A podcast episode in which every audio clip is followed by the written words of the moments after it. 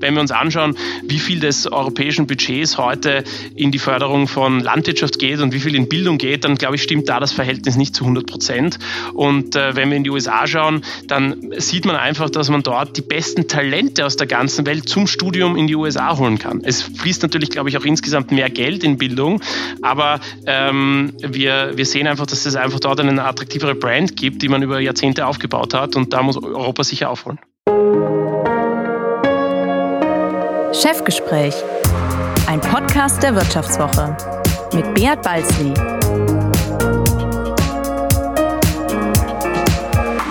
Ja, herzlich willkommen zu einer weiteren Folge des Vivo Podcast Chefgespräch. Mein Name ist Beat Balzli und ich bin der Chefredakteur der Wirtschaftswoche.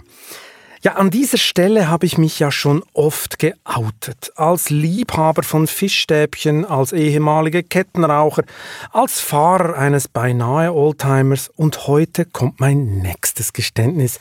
Ich wollte tatsächlich mal Banker werden. Als Gymnasiast sollte es noch idealistisch der Job des Zentralbankers sein. Nach der Matura, also dem Schweizer Pendant zum Abitur, wurde daraus der Berufswunsch Banker. Und vor dem Studium heuerte ich also ein Jahr bei einer Großbank an. Ich erlebte echt unglaubliche Geschichten, lernte, wie Insidergeschäfte an der Börse wirklich ablaufen und begriff endlich, was wahrer Reichtum bedeutet, nämlich wenn man es sich leisten kann, eine Schuhschachtel voller Diamanten in seinem Safe zu vergessen.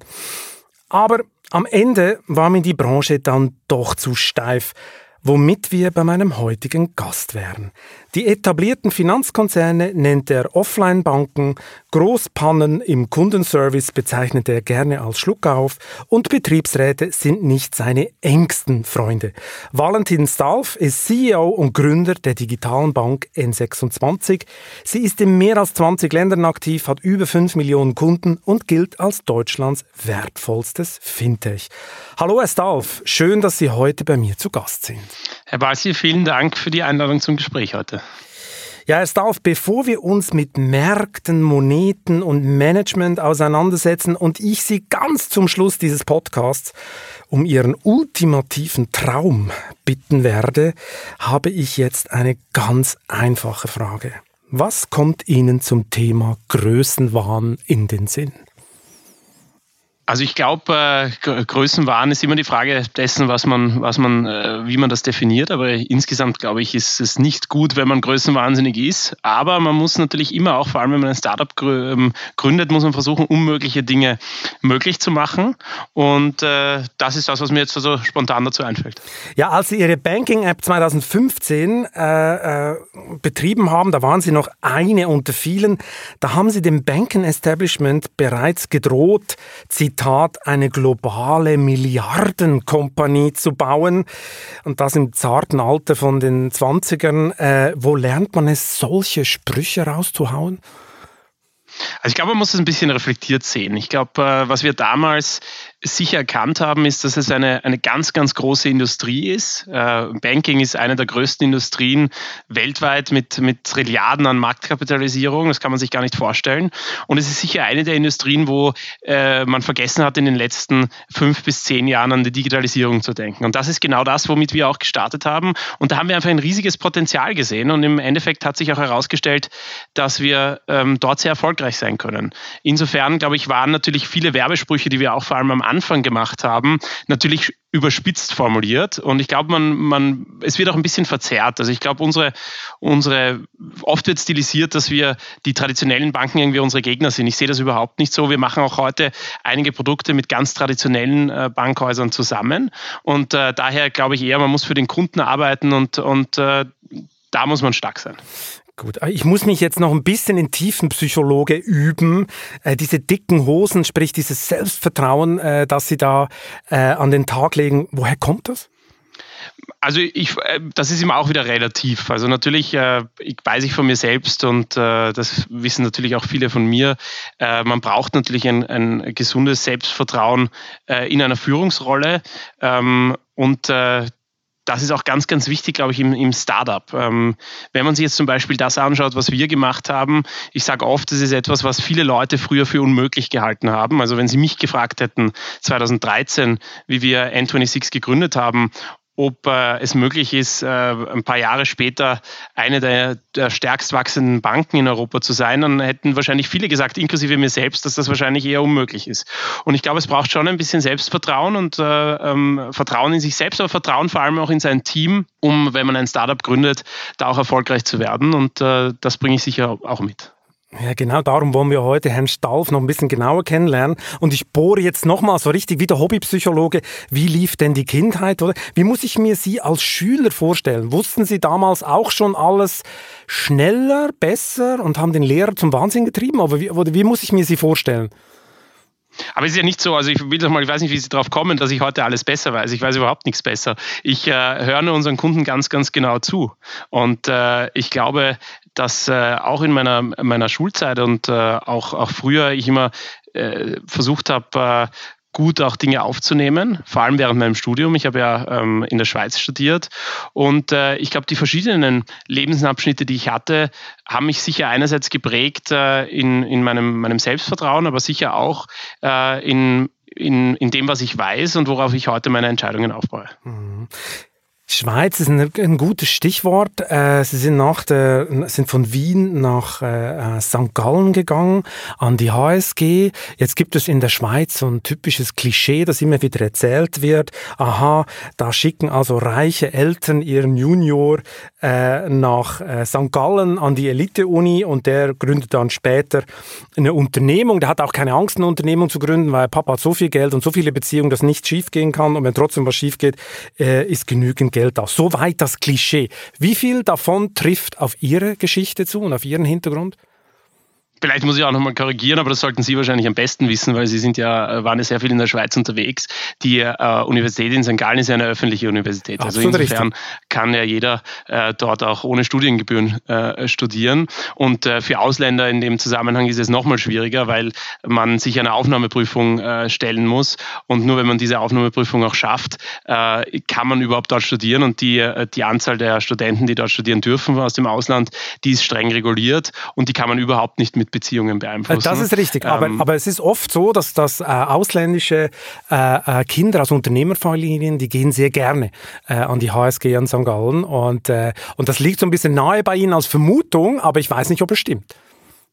Also es ist natürlich so, dass äh, die Universität St. Gallen und äh, ich habe dort äh, so um 2006 und, und die folgenden Jahre studiert, äh, heute und auch damals einen sehr, sehr guten Ruf hat. Und ich glaube, ich würde auch heute viele jüngere Leute dazu noch stärker anregen, äh, sich zu überlegen, ganz genau zu überlegen, auf welche Universität sie äh, gehen, weil auch im Nachhinein hat das natürlich meinen ganzen Werdegang sehr, sehr stark geprägt. Und es ist heute eine der, der wenigen Stationen, die man auch im Nachhinein immer noch erwähnt. Ja, also viele Dinge aus meinem Leben, die, die erwähnt man vielleicht nicht mehr so aktiv, aber die Universität ist etwas, das wird mich auch noch, wenn ich mal 50, 60 oder 70 bin, ähm, sozusagen auch mitprägen.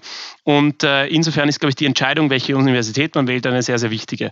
Ähm, zu der Universität St. Gallen für, ich habe ja in, bin in Österreich aufgewachsen, in Wien, hab, äh, bin in Wien auch zur Schule gegangen, habe dann äh, das Bundesheer in Österreich absolviert und habe mir während dieser Zeit eben ganz genau überlegt, äh, was ich als nächstes machen will. Und ich habe es schon erwähnt, die Universität St. Gallen hat äh, damals wie heute einen sehr, sehr guten Ruf gemacht, äh, gehabt und äh, ich habe äh, dann gesagt, ich will vielleicht mal was machen in einem anderen Land. Ich wollte meinen äh, Horizont auch etwas erweitern und insofern habe ich mir dann gesagt, ich will die Aufnahmeprüfung dort gerne probieren. Ich hatte dann das Glück, dort auch aufgenommen zu werden und äh, im Nachhinein war das sicher eine sehr, sehr wichtige Entscheidung für mich und die hat mich sicher nachhaltig auch geprägt. Ich habe dort ein, ein, einen sicher sehr internationalen, äh, internationales Exposure gehabt. Ich habe dann auch ein ein Jahr später in meiner äh, in meinem Studium in, äh, in Japan äh, verbracht, das mich auch sicher von meinem Design Thinking her sehr, sehr stark auch nochmal beeinflusst hat. Und insofern glaube ich, es war eine sehr, sehr wichtige Entscheidung. Ich glaube, die war aber nicht jetzt irgendwie geprägt äh, ähm, vom Elternhaus oder, oder von einem äh, von, von der Vorbestimmung meiner Eltern oder so etwas. Wie hat Sie denn Ihr Elternhaus geprägt? Haben Sie da den Unternehmergeist mitgekriegt oder war das gar kein Thema bei Ihnen zu Hause?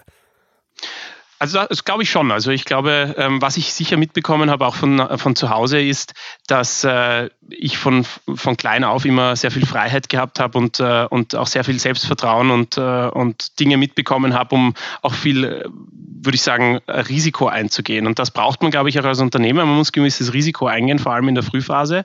Und das hat mich sicher über meinen, meinen Lebensweg hingeprägt. Ich glaube auch, dass ähm, sozusagen ein ein, ein sehr unterstützendes äh, familiäres Umfeld vor allem in der Frühphase einer Unternehmensgründung sehr, sehr wichtig ist, weil die Frühphase einer Unternehmensgründung ja mit sehr vielen Risiken einhergeht. Man weiß eigentlich am Ende überhaupt nicht, ob man irgendwie mal erfolgreich sein wird. Man entscheidet sich eigentlich am Anfang gegen ein fixes Gehalt aus einem, einem vielleicht Konzern oder aus einem anderen Unternehmen hin zu einem äh, Thema, wo man vielleicht noch Geld selber investieren muss. Und dafür braucht man sicher eine gewisse Unterstützung oder wenn man auch nicht gleich Unterstützung in dem Sinn hat, dass man irgendwie da äh, direkt Tag zu Tag unterstützt wird, braucht man zumindest, äh, würde ich sagen, ein privates Netzwerk, auf das man vielleicht auch zurückfallen kann, falls etwas einmal nicht funktioniert. Und äh, insofern war das für mich schon wichtig. Da muss ich mir aber vorstellen, Ihr Unternehmen, äh, Ihr Vater oder Ihre Mutter, die waren Unternehmer von Hause aus, oder? Ja, genau. Also mein, mein, mein, äh, mein, mein Vater ist in der Wirtschaft auch tätig und äh, meine Mutter ist eher Architektin.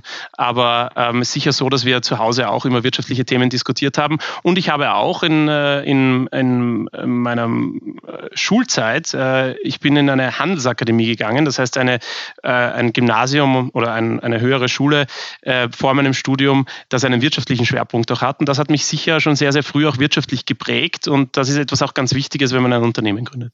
Dann hat sie ja sicher die Schweiz bestätigt, oder, in dieser wirtschaftlichen Prägung. Wie haben Sie die Schweiz erlebt während dieses Studiums? Also ich habe an der Schweiz, an den Schweizern insgesamt, aber auch an der Schweiz immer bewundert, dass man eigentlich ein sehr reifes Demokratieverständnis hat und äh, dass man auch äh, sehr, sehr viele Fragen, auch wenn sie um wirtschaftliche Themen äh, gehen, auch sehr vorausschauend äh, diskutiert. Und das hat mich sehr, sehr, äh, fand ich immer sehr, sehr spannend und das bewundere ich heute die Schweiz noch. Ich glaube, viele Themen, die heute in der Schweiz äh, mit einem sehr, sehr guten wirtschaftlichen Verständnis abgestimmt werden, gäbe es wahrscheinlich in anderen Ländern ganz, ganz andere Ergebnisse, die im, im langfristigen Zeitraum wahrscheinlich schlechter für die Bevölkerung werden. Auch wenn die Corona-Pandemie aktuell die Nachrichten beherrscht, gilt nach wie vor, der Klimawandel ist eine der drängendsten Fragen unserer Zeit. Unternehmen können auf Klimaschutz nicht mehr verzichten. Damit bei diesem die globale Dimension berücksichtigt wird, hat Bundesentwicklungsminister Dr. Gerd Müller 2018 die Allianz für Entwicklung und Klima ins Leben gerufen. Die Allianz wurde 2020 in eine Stiftung überführt und gibt dem Engagement somit eine langfristige und nachhaltige Perspektive.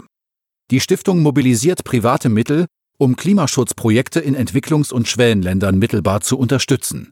Dafür bekommen sie CO2-Zertifikate, die ihnen auf dem Weg zur Klimaneutralität helfen. Gleichzeitig fördern sie die Lebensqualität vor Ort. Denn das 1,5 Grad Ziel erreichen wir alle nur gemeinsam. Mehr Infos unter allianz-entwicklung-klima.de. Warum haben Sie eigentlich nicht in der Schweiz ein Unternehmen gegründet? Das läge doch auf der Hand.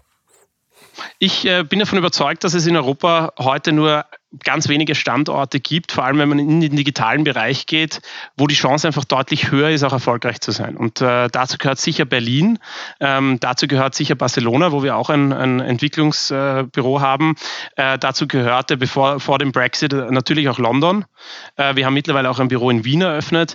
Ich glaube, es gibt Länder, so wie die Schweiz zum Beispiel, die sich jetzt nicht auf den ersten Blick für die Gründung von einem digitalen Unternehmen äh, im Finanzbereich eignen. Äh, erstens hat man sehr, sehr hohe Lebenskosten. Äh, das heißt, auch das Talent, das man am Anfang braucht, ist sehr, sehr teuer. Zweitens ist ja die Schweiz äh, nicht Mitglied der Europäischen Union und daher vor allem im Finanzbereich immer außerhalb oder einer anderen Regulatorik unterworfen. Und deswegen wäre es gar nicht möglich gewesen, so ein Startup, wie wir es heute machen, mit einer deutschen Banklizenz aus der Schweiz heraus zu gründen. Aber insgesamt, äh, glaube ich, wenn man es jetzt über die Finanzbranche hinaus ausdehnt, ist das Hauptthema bei der Gründung eines Unternehmens. Ganz am Anfang ist es natürlich ein finanzielles Thema. Und da muss man sich ganz genau überlegen, wo investiert man die ersten äh, 20.000 Euro, die ersten 30.000 Euro. Und äh, Sie wissen das wahrscheinlich besser als ich. Äh, in der Schweiz kommt man da nicht weit. Aber in der Schweiz wäre Ihnen die lästige Mitbestimmung von Mitarbeitern erspart geblieben. Da gibt es keine Betriebsräte. Ähm, ich glaube, dass äh, das Thema Betriebsgrad ist ein ganz, ganz wichtiges. Äh, es ist auch ein, äh, ein, ein sehr wichtiges Thema für N26, weil für uns Mitarbeitermitbestimmung, aber auch aktive Beteiligung der Mitarbeiter von Anfang an ein Kernthema war. Heute wird unser Unternehmen von unseren Mitarbeitern gebaut und nicht von mir oder meinem Mitgründer, sondern insbesondere von unseren Mitarbeitern. Was ich aber gelernt habe über die letzten Monate ist, dass das Thema Mitarbeitermitbestimmung in Deutschland ein sehr emotionales Thema ist. Und äh, ich bin froh, dass wir jetzt bei N26 einen äh, Betriebsrat mittlerweile haben, der gewählt worden ist.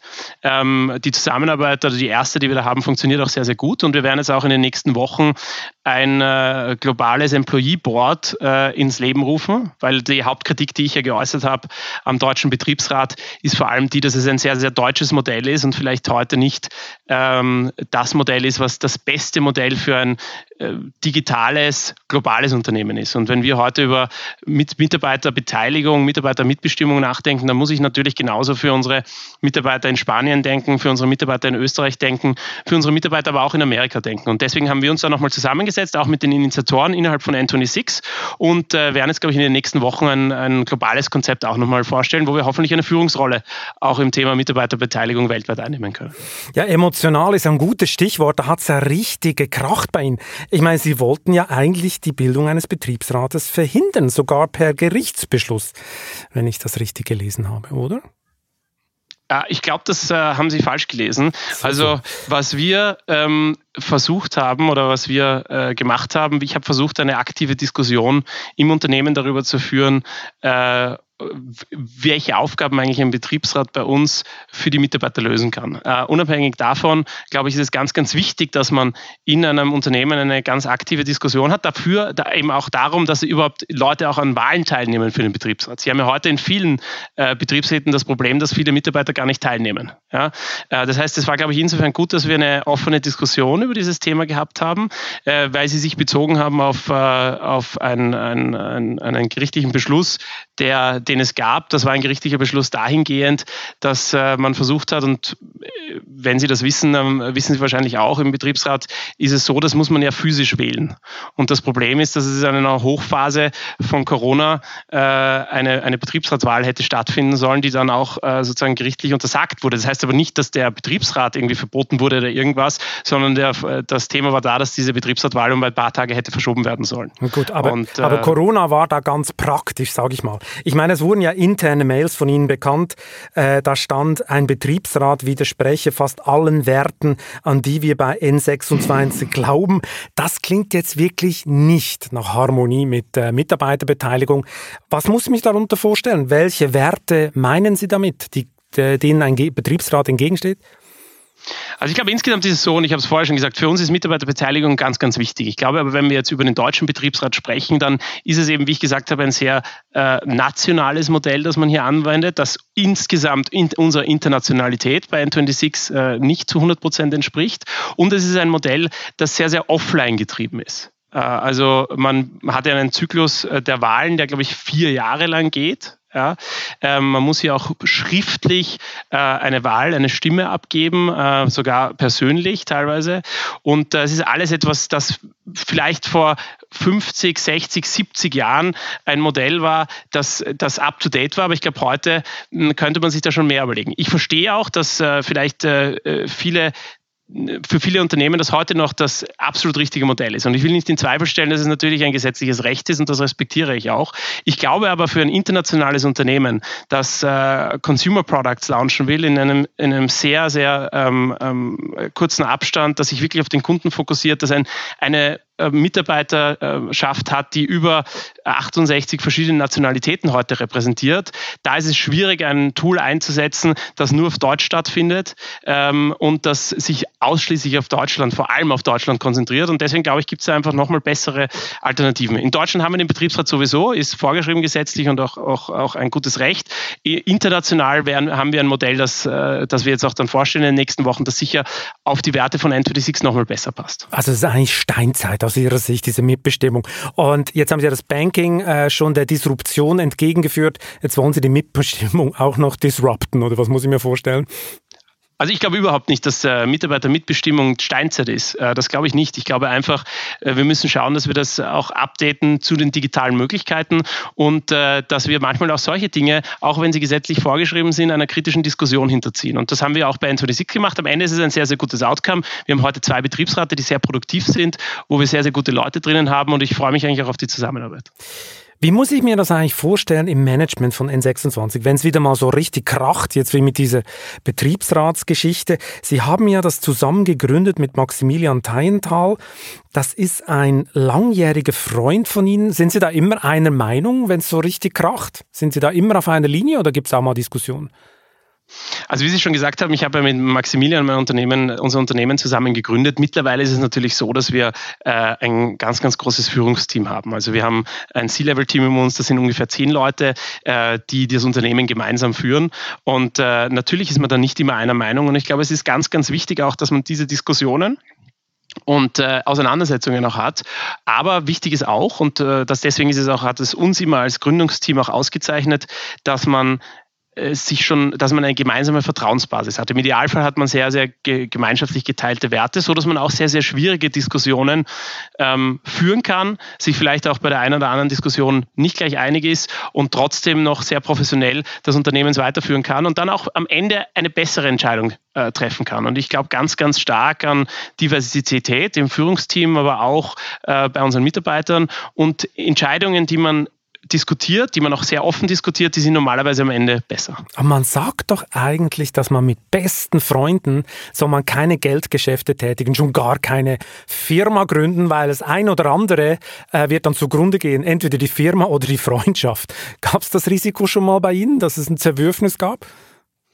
Also natürlich ist es so, vor allem in der Anfangsphase, wenn ich mich zurückerinnere, wo wir äh, sicher jeden Tag über zehn Stunden im Büro waren und äh, wahrscheinlich teilweise auch immer im gleichen Raum, dass man da schon mal auch Auseinandersetzungen hat. Ich glaube, es war jetzt nie äh, eine Gefahr, dass unsere, unsere Freundschaft auseinanderbricht. Und ich glaube eher, dass äh, es uns dazu beigetragen, also bei, bei unserem Gründerteam dazu beigetragen hat, dass Maximilian und ich uns schon sehr, sehr lange kennen, dass wir insgesamt deutlich bessere Entscheidungen getroffen haben im Nachhinein. Und wenn Sie mit äh, ähm, Venture Capital Investoren, also Risikokapitalgebern sprechen, dann werden Sie auch feststellen, dass eins der größten Risiken, vor allem in der Frühphase von Unternehmen, äh, der Auseinanderfall des Gründungsteams ist. Und ich glaube, viele Leute ver verwechseln da sozusagen eine oberflächliche Freundschaft, die vielleicht ein, zwei Jahre äh, bestanden hat, mit einem, einer langen Freundschaft, die bei mir und Maximilian schon über 15 Jahre vor der Unternehmensgründung bestanden hat. Das nochmal ein anderes Niveau, glaube ich auch. Und äh, da hat man dann wirklich eine gemeinsame Vertrauensbasis. Wo haben Sie sich denn kennengelernt?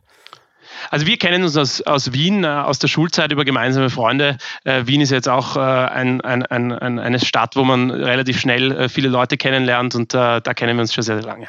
Und dann haben sie irgendwann mal zusammen an der Bar gestanden und gesagt, hey, Valentin, du, ich, ich glaube, wir müssen zusammen eine Firma gründen.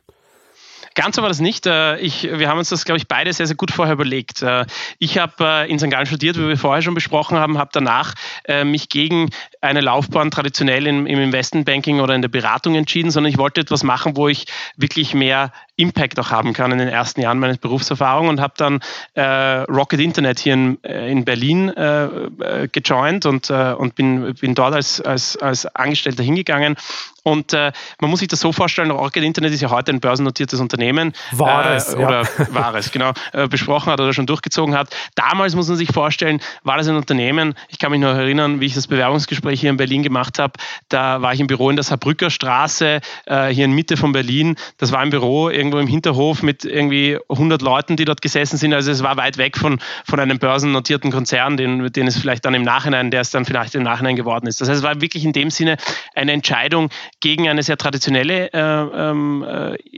Karriere hin zu einem äh, ganz anderen Weg, wirklich ein Startup, in ein Startup zu gehen, ähm, digitale Produkte sich anzuschauen, Sachen für den Kunden Tag zu Tag zu launchen. Und das hat mich sicher im Nachhinein sehr, sehr äh, geprägt, auch in dem Sinn, dass ich sicher nicht äh, ein Unternehmen wahrscheinlich nachher gegründet hätte, wenn ich diesen Schritt nicht gegangen wäre. Deswegen eine sehr, sehr schwierige Entscheidung damals, aber sicher auch die richtige im Nachhinein. Ja, kommen wir nochmal zurück zu den Betriebsräten, Herr Stalf. Da können Sie sich ja immerhin trösten. Selbst CEOs wie VW-Chef Herbert Dies oder Daimler-Chef Ole Kalenius müssen sich mit den Betriebsräten heftigste Schlachten liefern. Sie haben es vorher schon ein bisschen angetönt. Das Modell der Mitarbeiterbeteiligung. Ist das noch zeitgemäß in einer Welt der schnellen Transformation heutzutage? Also wie ich es vorher schon gesagt habe, ich halte Mitarbeiterbeteiligung und auch äh, Mitarbeitermitbestimmung für sehr, sehr wichtig. Ich glaube aber, dass ich das wahrscheinlich als gegeben genommen habe bei N26. Ich meine, wir sprechen ja heute nicht über äh, Steckkarten, wie viel Zeit die Leute im Unternehmen verbringen müssen, sondern wir diskutieren, ob die Leute hier äh, komplett von zu Hause arbeiten können oder vielleicht den einen oder anderen Tag hier sein sollen. Ähm, das heißt, wir, wir starten da wirklich von einem ganz anderen Niveau. Und äh, das ist vielleicht auch ein bisschen die Perspektive, die ich da genommen habe. Ich glaube aber insgesamt haben wir auch bei N26 jetzt dadurch, dass die Betriebsräte auch gewählt worden sind und wir auch sehen, äh, was die vorschlagen, glaube ich, ein sehr, sehr gutes Verhältnis. Und äh, glaube ich, insgesamt wird uns das stärken mit einer noch stärkeren Kultur, auch innerhalb des Unternehmens. Und es ist auch die Möglichkeit, einen guten Betriebsrat zu haben, vielleicht Entscheidungen, die auf den ersten Blick so sich anfühlen, als hätten, wären sie vielleicht nur vom, vom Management getroffen worden, nochmal auch zu legitimieren über die ganzen äh, Mitarbeiter. Und da haben wir ein paar positive Erfahrungen in den letzten Wochen schon gemacht und ich freue mich eigentlich auf die nächsten Jahre und die Zusammenarbeit. Sprich, wenn wir von X26 ein bisschen weggehen und uns Deutschland angucken, äh, was haben Sie das Gefühl, ist das ein Teil des Spirits, der dafür verantwortlich ist, dass Deutschland in Sachen Digitalisierung zurückliegt oder äh, hat das andere Gründe? Also ich glaube, der, wo man in Deutschland äh, sicher einen, äh, oder wo man, was man sicher sagen kann, ist, dass Berlin sicher einer der Standorte ist, wo Deutschland auch in der Digitalisierung ganz, ganz vorne ist. Ich glaube, äh, was man trotzdem noch fördern muss, ist der ganze Bereich Risikokapital. Wie bringt man mehr Risikokapital nach Deutschland? Aber es ist eigentlich keine deutsche Diskussion, es ist eigentlich eine europäische Diskussion. Und auch wir, ich habe es vorher erwähnt, haben ja heute über 60 Nationalitäten bei, bei N26. Das heißt, es ist kein deutsches Thema, es ist ein europäisches Thema. Es geht darum, wie können wir die besten Talente nach Europa holen. Es geht um Ausbildung. Ausbildung ist ein ganz riesiges Thema. Ich glaube, das Thema Mitarbeiterbeteiligung spielt eine sehr un untergeordnete Rolle und wie die dann wirklich gesetzlich ausgestaltet ist. Sie glauben auch, dass der deutsche Standort gar nicht so schlecht ist für Gründer, wie er oft dargestellt wird, oder wie? Ja, ich glaube, es ist eine, eine, eine, äh, eine komplexe Diskussion. Wir als, als N26 äh, sehen die Vorteile von Europa.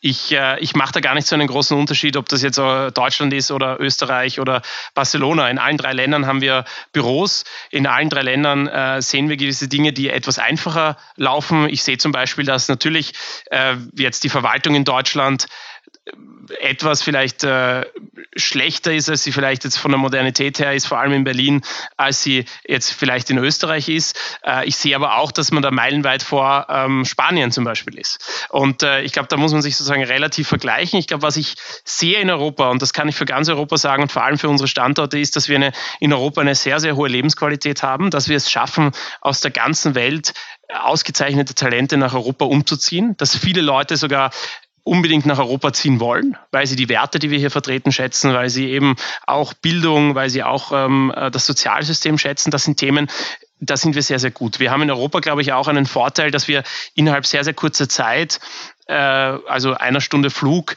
fast überall sein können und mit ganz, ganz unterschiedlichen Kulturen zu tun haben. Und das hilft einem natürlich aus Europa heraus auch zu internationalisieren, weil wir hier viel mehr Sprachen haben, weil wir auch diese Diversität äh, bei den Kulturen haben. Und äh, insofern glaube ich, dass wir in Europa für die Digitalisierung schon in Ordnung aufgestellt sind, aber es gibt auch ganz, ganz viele Bereiche, wo wir hinterherhängen. Das ist also ein Thema, was ich vorher schon kurz erwähnt habe, das Thema äh, Risikokapital. Wenn wir uns vergleichen heute mit Israel oder mit Amerika, dann haben wir hier pro Kopf in Europa noch einen, einen viel, viel geringeren Anteil an Kapital, der wirklich in junge Unternehmen reinfließt. Und da kann man auch politisch mit den richtigen Anreizen, richtigen Steuervorteilen sicher noch viel, viel mehr machen. Ähm, wir haben sicher ein, ein, ein Thema im Bereich Bildung, obwohl wir auch in Europa gute Universitäten haben. Wenn man sich die Top-Universitäten der Welt anschaut, dann schaut man nach Amerika oder nach Asien und äh, weniger, würde ich sagen, nach Europa. Und was machen Europa, die besser? Was machen die besser? Haben die mehr Unternehmerspirit äh, in der Vorlesung oder was muss ich mir vorstellen? Ich glaube, einerseits äh, müssen wir in Europa mehr auch investieren in digitale Berufe und digitale Ausbildungen. Viele der europäischen Universitäten, glaube ich, hingen der, hinken der Digitalisierung in dem, was sie anbieten, an, der, an dem auch noch ein bisschen hinterher. Ich bin ja auch ähm, Universitätsrat an der Wirtschaftsuniversität Wien und da ist auch ein ganz, ganz großer Fokus, dass man mehr digitale Anbieter, Angebote den Studenten auch gibt. Das heißt, nicht in Form von, wie man digital lernt, sondern wirklich digitale Kurse. Wie mache ich äh, digitalen Unternehmensaufbau, ähm, die digitale Wirtschaft und solche Themen. Ich glaube, in Europa müssen wir da wirklich äh, erstens, glaube ich, noch mehr in Bildung auch investieren wenn wir uns anschauen, wie viel des europäischen Budgets heute in die Förderung von Landwirtschaft geht und wie viel in Bildung geht, dann glaube ich, stimmt da das Verhältnis nicht zu 100 Prozent. Und äh, wenn wir in die USA schauen, dann sieht man einfach, dass man dort die besten Talente aus der ganzen Welt zum Studium in die USA holen kann. Es fließt natürlich, glaube ich, auch insgesamt mehr Geld in Bildung, aber ähm, wir, wir sehen einfach, dass es einfach dort eine attraktivere Brand gibt, die man über Jahrzehnte aufgebaut hat und da muss Europa sicher aufholen. Okay, Sie fordern also Gehirne statt Kartoffeln, wenn ich das mal äh, knapp zusammenfasse. Äh, Sie haben vorher erwähnt, in Europa gibt es eine Knappheit an Risikokapital. Das ist ja eigentlich auch umso erstaunlicher, dass Sie eigentlich ziemlich gut Investoren gefunden haben, auch sehr prominente. Peter Thiel ist bei Ihnen schon vor geraumer Zeit eingestiegen, sehr prominent aus den USA, äh, ist sich natürlich aus dem Silicon Valley ein ganz anderes Spirit gewöhnt. Wie kam das eigentlich, dass Peter Thiel zu Ihnen gekommen ist? Kam das über die Springer Connection, Axel Springer Connection oder wie muss ich mir das vorstellen? Wir haben ja, wir haben ja als eines der ersten Unternehmen in, in weltweit eigentlich äh, eine neue eine digitale Bank gegründet. Und äh, deswegen waren wir relativ schnell auf dem Radar vieler internationaler Investoren. Also wenn Sie 2013, 14, 15 in eine digitale Bank investieren wollten, dann hatten Sie jetzt nicht viel Auswahl. Und äh, wir haben da ein sehr starkes Wachstum zeigen können. Und deswegen waren wir eigentlich international für diesen Bereich äh, bekannt. Ähm, das heißt, uns haben viele Investoren auch aus Amerika kontaktiert, aus Asien kontaktiert und unter anderem auch äh, nicht Peter Thiel direkt, sondern eins seiner Teams, eins seiner, einer seiner Fonds, ähm, Valar Ventures ist ein Fonds, der im Gegensatz zu Peter Thiel ja nicht äh, in der Nähe von San Francisco sitzt, sondern in New York sitzt, also auch insofern näher an Europa dran, auch insofern näher in einer engeren Zeitzone zu Europa. Und äh, die zwei Partner des Fonds haben uns da kontaktiert und haben, waren dann überzeugt von dem, was wir machen und haben relativ früh äh, bei uns investiert. Aber Peter Thiel, den haben Sie gar nie persönlich kennengelernt, oder wie?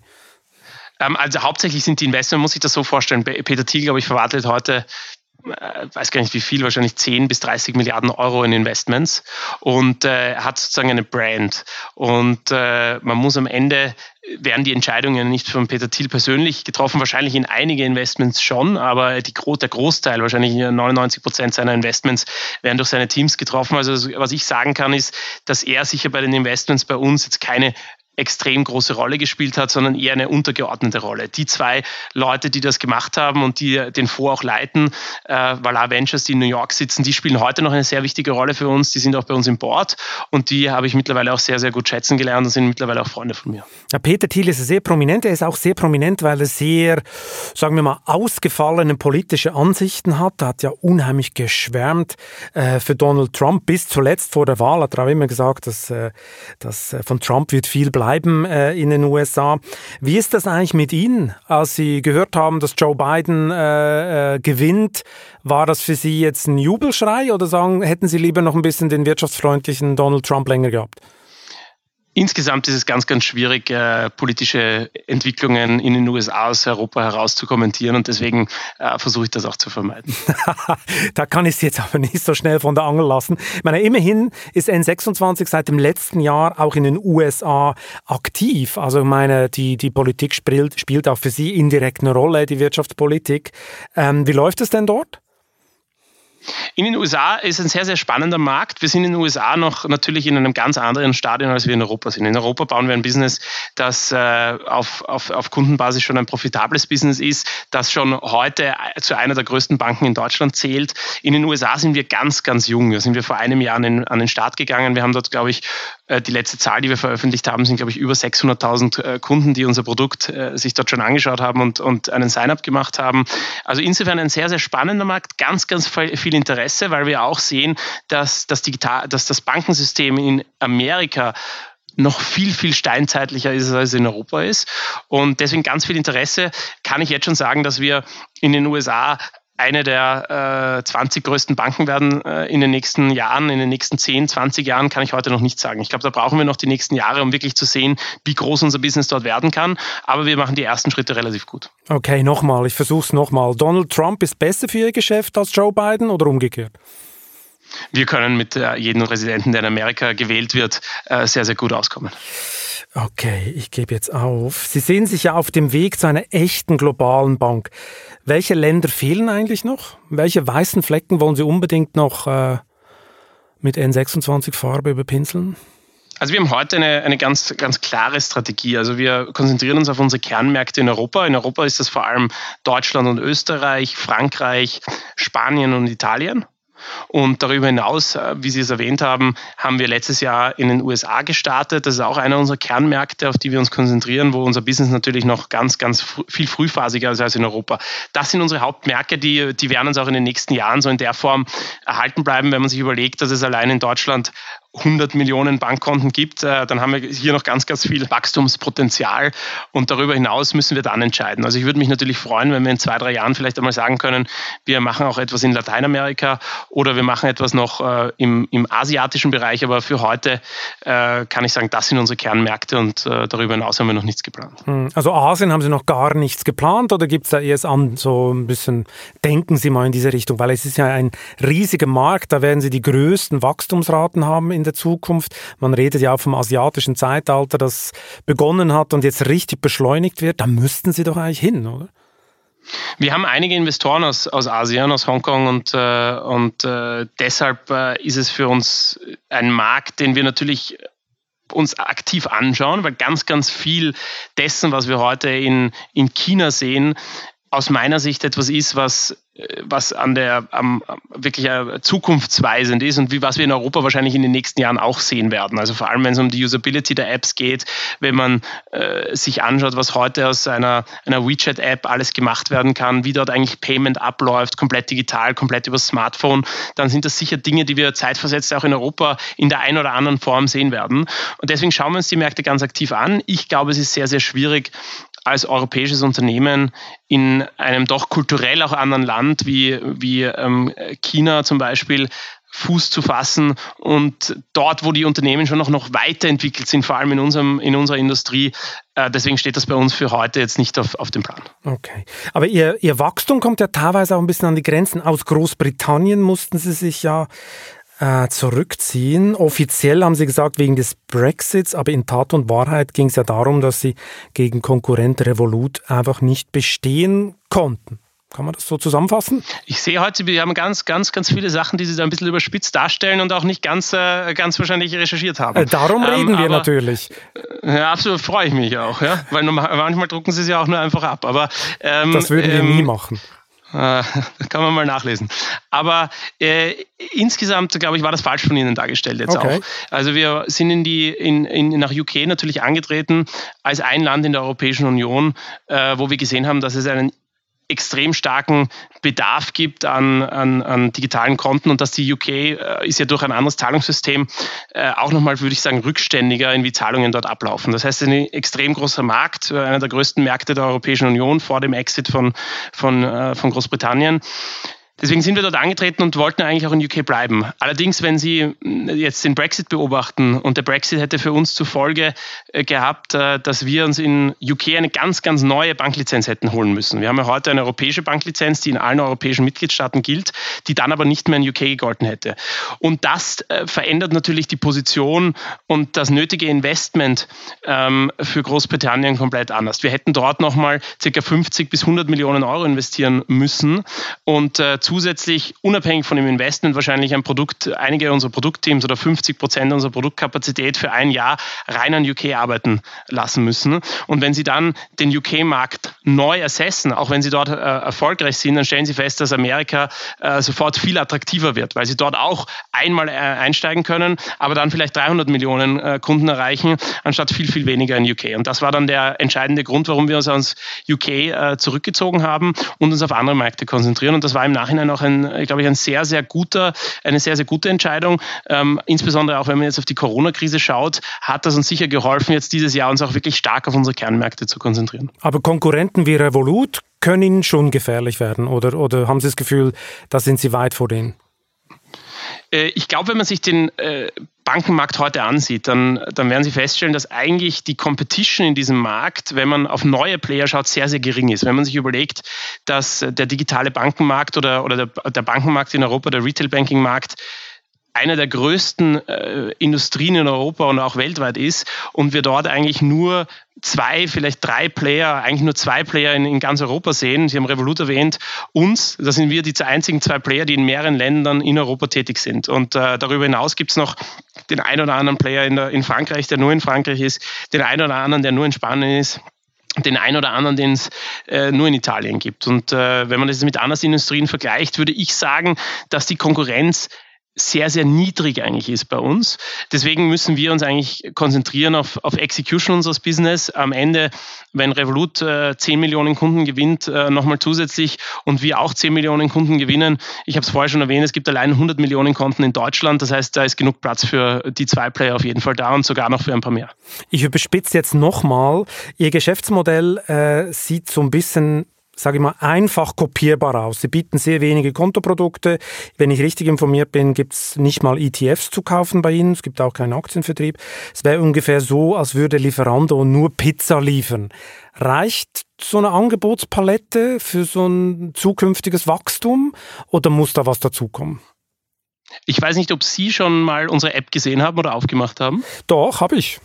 Haben Sie das gemacht? Okay, weil dann müssten Sie wissen, dass wir mittlerweile sehr, sehr viele Sachen auch anbieten, auch in der App. Wir haben gestern zum Beispiel äh, äh, ein Tagesgeldkonto noch gelernt. Genau. genau, mit aber Zinsen, die, glaube ich, äh, sehr, sehr gut sind. Exakt. Wir haben darüber hinaus ähm, auch ganz, ganz viele andere Funktionen. Was wir heute nicht haben, und das haben Sie richtig erwähnt, wir äh, offerieren heute noch kein Trading-Produkt. Wir offerieren auch äh, kein Produkt in dem Zusammenhang äh, mit ETF-Produkten heute. Das ist ein Thema, das wir für nächstes Jahr auf die Roadmap geschrieben haben. Ich glaube, heute steht unsere App für oder unser Produkt für drei, drei ganz einfache Sachen. Das eine ist wirklich ganz, ganz einfach ein, ein Konto für das alltägliche Leben äh, zu benutzen. Das bedeutet alles von Überweisungen, von Unterkonten zu machen, von digitalen Karten, Apple Pay benutzen, all diese Themen. Ganz, ganz viele Innovationsthemen auch. Bei uns können Sie bei über 3000 Supermarktkassen zum Beispiel in Deutschland abheben, ohne eine Karte zu verwenden. Das können Sie rein über einen QR-Code machen. Also wir haben ganz, ganz viele Innovationen, glaube ich, die man bei den traditionellen Banken jetzt eher nicht so, so sieht.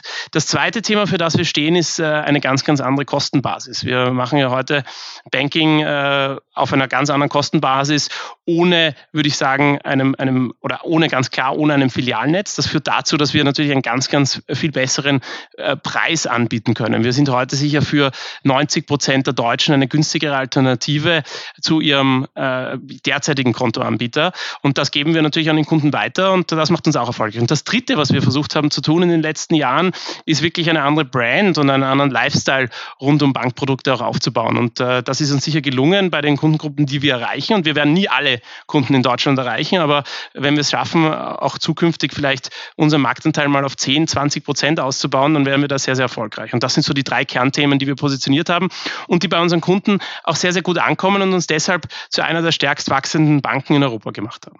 Nochmal zurück zum Thema Trading. Das ist ja gerade so ein bisschen, es entwickelt sich so ein bisschen zum Volkssport. Trade Republic Public.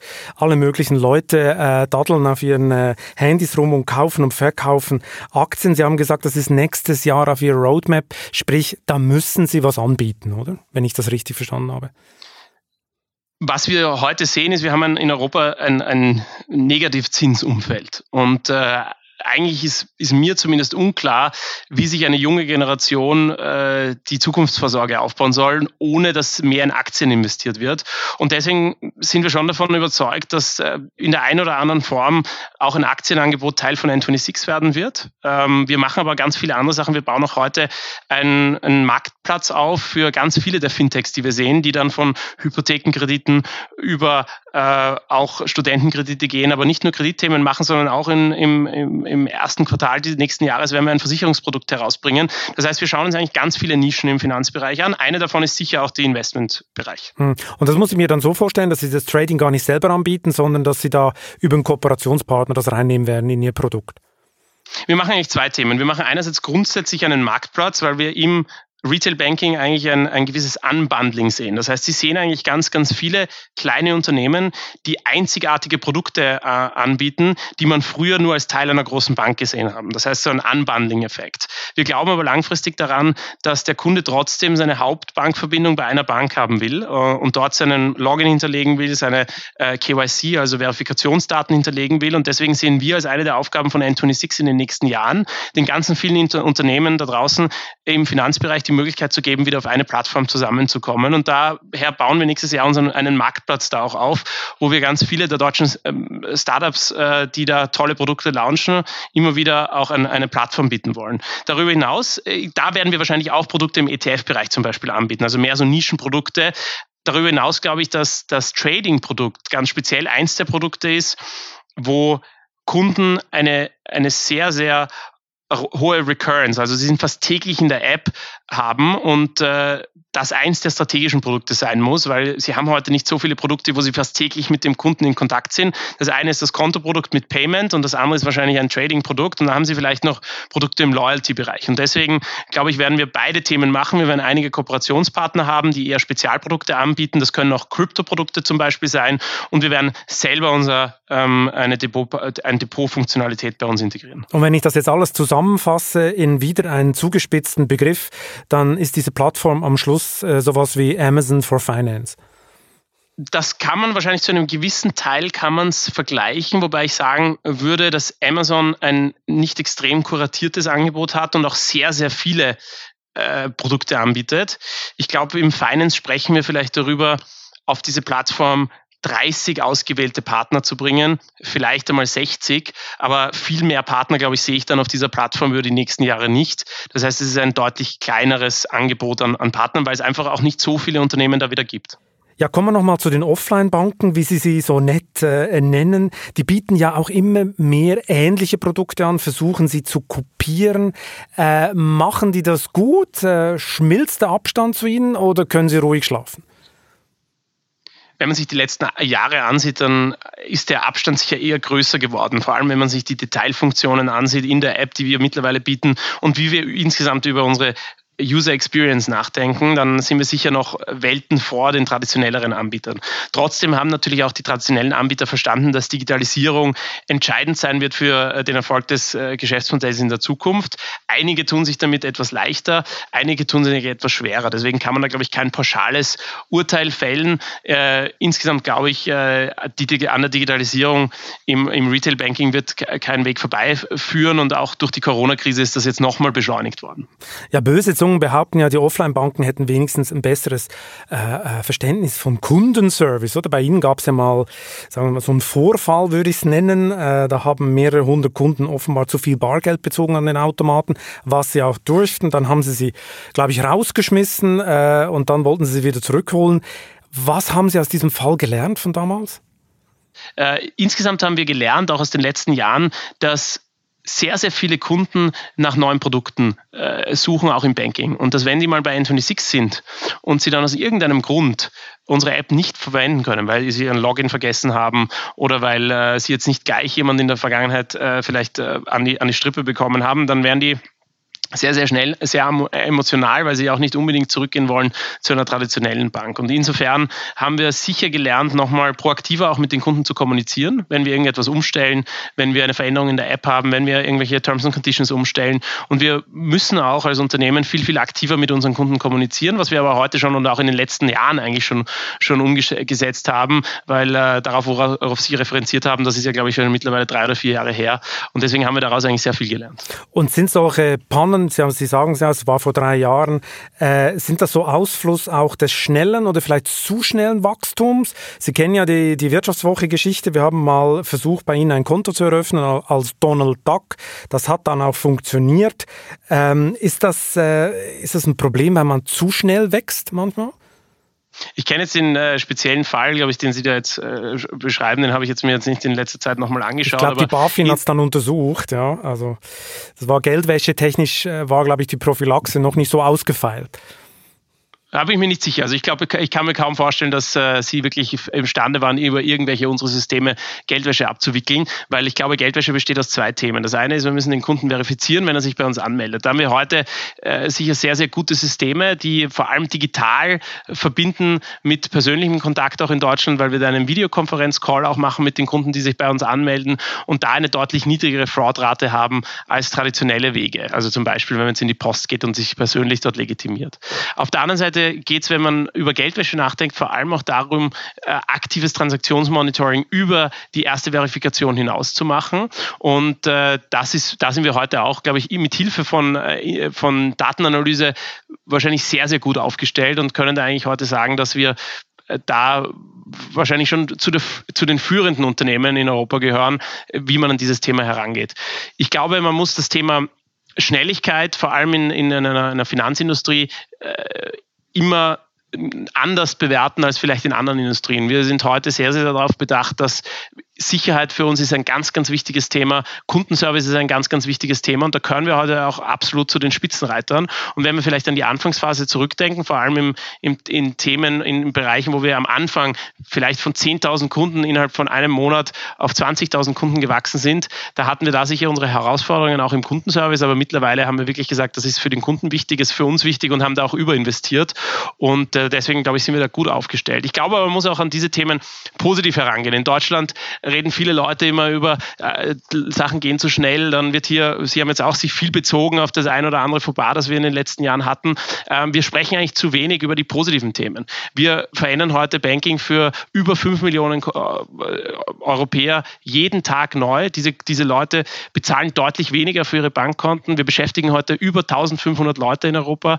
Das heißt, insgesamt, glaube ich, äh, können wir schon sagen, dass wir für viele auch eine sehr, sehr gute Karriereplattform waren, unsere Mitarbeiter, dass wir denen auch Karriere-Opportunities und, und, und äh, ähm, ähm, Wachstumspfade ermöglicht haben. Aber wir werden jeden Tag aufs Neue be, äh, bestätigt. Wir haben heute auch, äh, wir sind heute sicher eine der Banken noch immer in Europa, die am schnellsten wächst. Und äh, das würden wir nicht tun, wenn wir uns nicht auf den Kunden konzentrieren. Deswegen finde ich eigentlich immer diese Diskussionen, die da äh, so ein bisschen alles verallgemeinern, nicht so gut, sondern ich glaube, wir müssen uns darauf konzentrieren, dass die Kunden zufrieden sind. Und da sind wir heute eine der Banken in Europa mit dem höchsten MPS und äh, an dem arbeiten wir auch ganz stark. Gut, also damit wir uns nicht missverstehen, die Wirtschaftswoche hat kein Geld gewaschen bei Ihnen, sondern, sondern nur ein Konto unter einem Fantasienamen eröffnet. Aber schauen wir nach vorne. Sie sind jetzt 34 Jahre alt, wenn ich das richtig äh, nachgerechnet habe. Ihr Unternehmen hat rund 3,5 äh, Milliarden Euro wert, das ist ungefähr die Be Bewertung. Wenn Sie jetzt in zwei Jahren es an die Börse schaffen, sind Sie 36 Jahre alt und dann kann man wohl sagen, dann sind Sie superreich. Da bleibt nur noch Rosenzüchten und Kunde einer Schweizer Privatbank zu werden. Was kommt bei Ihnen noch, Herr Stalf? Also was, was ist Ihre Lebensplanung? Also ähm, ich glaube, ich habe es auch schon öfter gesagt, äh, dass wir in den nächsten zwei Jahren jetzt noch nicht an die Börse gehen werden, sondern es wird sicher noch einige Jahre in Anspruch nehmen. Warum eigentlich? Warum eigentlich? Weil das kommt ja immer wieder das Gerücht. Das heißt immer, jetzt wird es konkreter. N26 geht jetzt nächstes Jahr vielleicht an die Börse. Also es kommen dauernd Meldungen, äh, aber äh, Sie haben das noch gar nicht vor, weil Sie nicht bereit sind oder weil Sie, was ist der Grund? Na, ich glaube, wir haben einfach die Möglichkeit auch immer in den letzten Jahren gehabt, Sie haben es ja auch erwähnt, dass wir immer sehr, sehr gute und wir haben heute eine sehr, sehr starke Investorenbasis und ich glaube, es wäre insofern zu früh, heute schon oder in den nächsten Jahren die Börse zu gehen. Ich glaube, äh, Unternehmen, wir haben ja heute auch in den USA es gestartet, das heißt, wir haben noch ganz, ganz viel Wachstumspotenzial auch äh, auf der ganzen Welt und äh, da, glaube ich, konzentrieren wir uns drauf. Und dann werden wir schauen, ob wir in zwei Jahren oder drei Jahren oder vier Jahren an die Börse gehen wollen. Aber aus heutiger Perspektive würde ich sagen in zwei, drei, vielleicht vier Jahren. Ich will aber nochmal auf die Ursprungsfrage zurückkommen. Äh, ich habe eigentlich meine Karriereentscheidungen durch ähm, alle beruflichen Entscheidungen, die ich bisher getroffen habe, nie äh, basierend darauf getroffen, äh, irgendwelchen finanziellen finanziellen Reward daraus zu ziehen. Ich glaube, insgesamt muss man die Karriereentscheidungen darauf basierend treffen, wo man am meisten lernen kann. Und äh, im jetzigen Fall bin ich natürlich dankbar dafür, dass wir mit N26 erfolgreich geworden sind, dass wir viele Kunden auf der ganzen Welt Banking verändern konnten. Und äh, wenn sich das am Ende dann auch in einem erfolgreichen Börsegang äh, niederschlagen sollte, der vielleicht in den nächsten Jahren äh, stattfindet, dann würde ich mich da natürlich auch freuen. Aber ich glaube, insgesamt macht mir am meisten Spaß, hier mit unseren Mitarbeitern zu arbeiten, mit den ganzen Talenten, die bei uns wachsen und auch für die Kunden jeden Tag etwas zu verändern. Achtung, und jetzt kommt die berühmte letzte Frage. Was ist Ihr größter Traum, den Sie in Ihrem Leben nochmal verwirklichen wollen? Also irgendwas mit N26, das gilt jetzt nicht. Also ich glaube, es gibt äh, viele Themen, die, die, die noch auf meiner Liste stehen. Äh, ich äh, würde sicher gern noch einmal in meinem, in meinem Leben ein, ein Jahr vielleicht in, in Japan verbringen, wo ich auch schon zu meinem Studium ein halbes Jahr gelebt habe. Aber auch vielleicht mal, nachdem ich nicht mehr mit Anthony Six im täglichen beruflichen Alltag stehe, vielleicht auch mal einfach you know, ein, ein, einen, einen Sommer in in den Schweizer Alpen zu verbringen oder vielleicht den österreichischen. Herr Stalf, da kann ich nur sagen, arigato, herzlichen Dank für das interessante Gespräch. Es hat wirklich Spaß gemacht, muss ich sagen. Vielen Dank. Und wenn Sie sich, liebe Zuhörerinnen und Zuhörer, jetzt für weitere klassische Industrien interessieren, denen durch neue Entwicklungen die Disruption droht, empfehle ich die neue Titelstory der Wirtschaftswoche. Das Endspiel um den Verbrennungsmotor oder die Kriegserklärung aus Brüssel, wie es manche Automanager nennen. Ich wünsche Ihnen viel Spaß bei der Lektüre und eine schöne Zeit bis zum nächsten Chefgespräch. Sollten Kritik, Lob oder Vorschläge für interessante Gäste haben, dann schreiben Sie mir bitte an balzli vivo.de. Ich freue mich auf Ihre Ideen.